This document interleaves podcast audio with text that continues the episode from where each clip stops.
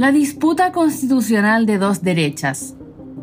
El proceso constituyente trajo consigo un río de opiniones y posturas, todas y cada una de ellas justificadas, pero no necesariamente con argumentos buenos o razonables. Podemos apreciar a quienes tal vez sin conocer los modelos argumentativos ni manejar a cabalidad la teoría, intuitivamente podían justificar su postura. Esto se evidenciaba en los cabildos que se generaron espontánea y transversalmente por todo el territorio nacional luego del 18 de octubre de 2019, procesos deliberativos potentes en los que la ciudadanía se volvió a encontrar para dialogar sobre el país que quieren tener, el bien común por sobre los intereses particulares. Un ejemplo de ese intercambio de posturas fue el diálogo a través del medio El Mostrador entre Marcelo Brunet y Tomás Fuentes, ambos del partido Renovación Nacional, pero con distintas posturas sobre la nueva constitución. Mientras Brunet aprueba, Fuentes la rechaza. Partamos con quien rechaza. Tomás Fuentes sostiene, en su columna de opinión llamada Las falacias del apruebo desde la opción del rechazo, que quienes votan apruebo a la nueva constitución tienen tres argumentos centrales para atacar al rechazo y que Fuentes considera falacias. Estos son, en primer lugar, que según las encuestas una gran mayoría aprobaría, Segundo, que quienes votan rechazo no quieren cambios. Y tercero, que solo el apruebo garantiza la paz social. Según fuentes, no es real que una gran mayoría apruebe la nueva constitución, ya que es muy probable que quienes pretenden votar la opción de rechazo no lo digan públicamente, considerando el fenómeno de la espiral del silencio.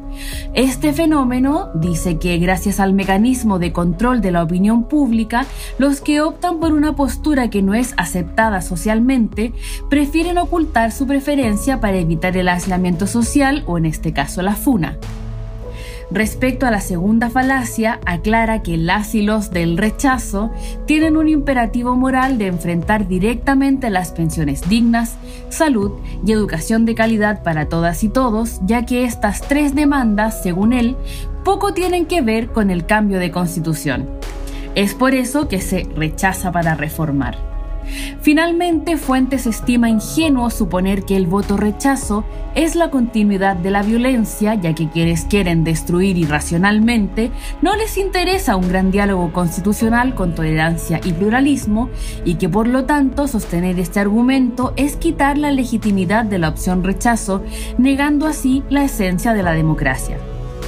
Veamos qué dice su contraparte Marcelo Brunet también de Renovación Nacional, en su carta al director titulada Apruebo, falacias o realidades.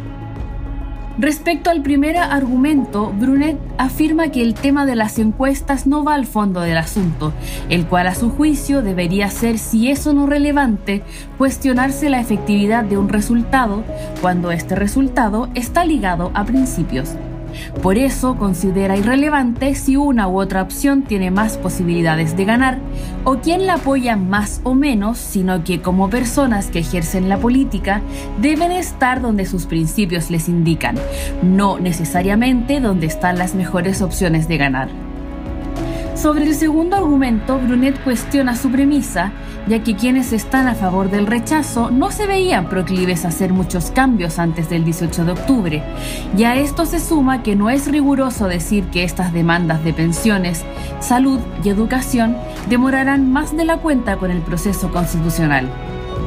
Para concluir, Brunet sostiene que mezclar la violencia con el proceso constituyente es una equivocación, ya que el requerimiento para el cambio constitucional nació años antes del 18 de octubre de 2019. Por esto mismo, efectivamente la nueva constitución puede traer paz a una sociedad desencantada con su casta política como una especie de renovación de votos entre la ciudadanía y la política, un simbolismo republicano vemos de qué forma dos personas que pertenecen a un mismo partido pueden tener dos puntos de vista muy distintos sobre un mismo fenómeno y cómo las falacias pueden imbricarse sin que sea tan fácil reconocerlas. Por eso la importancia de escuchar, analizar y formular argumentos razonables.